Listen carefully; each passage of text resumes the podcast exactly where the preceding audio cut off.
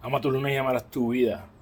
Puedes tener todo el conocimiento del mundo, puedes tener la mejor intención de lograr algo, pero hasta que tú no lo intentes, tú no vas a saber si lo puedes lograr o no. Así que dejemos de buscar la perfección antes de lograr algo.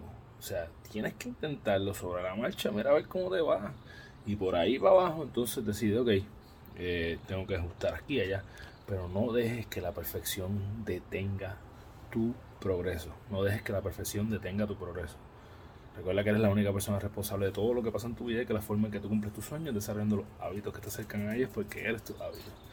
Diariamente toma las acciones que te acercan a tu mejor versión para que cuando vas a la cama, todas las noches puedas decir hoy yo, gané mi día. Envío un abrazo, que pases una semana brutal.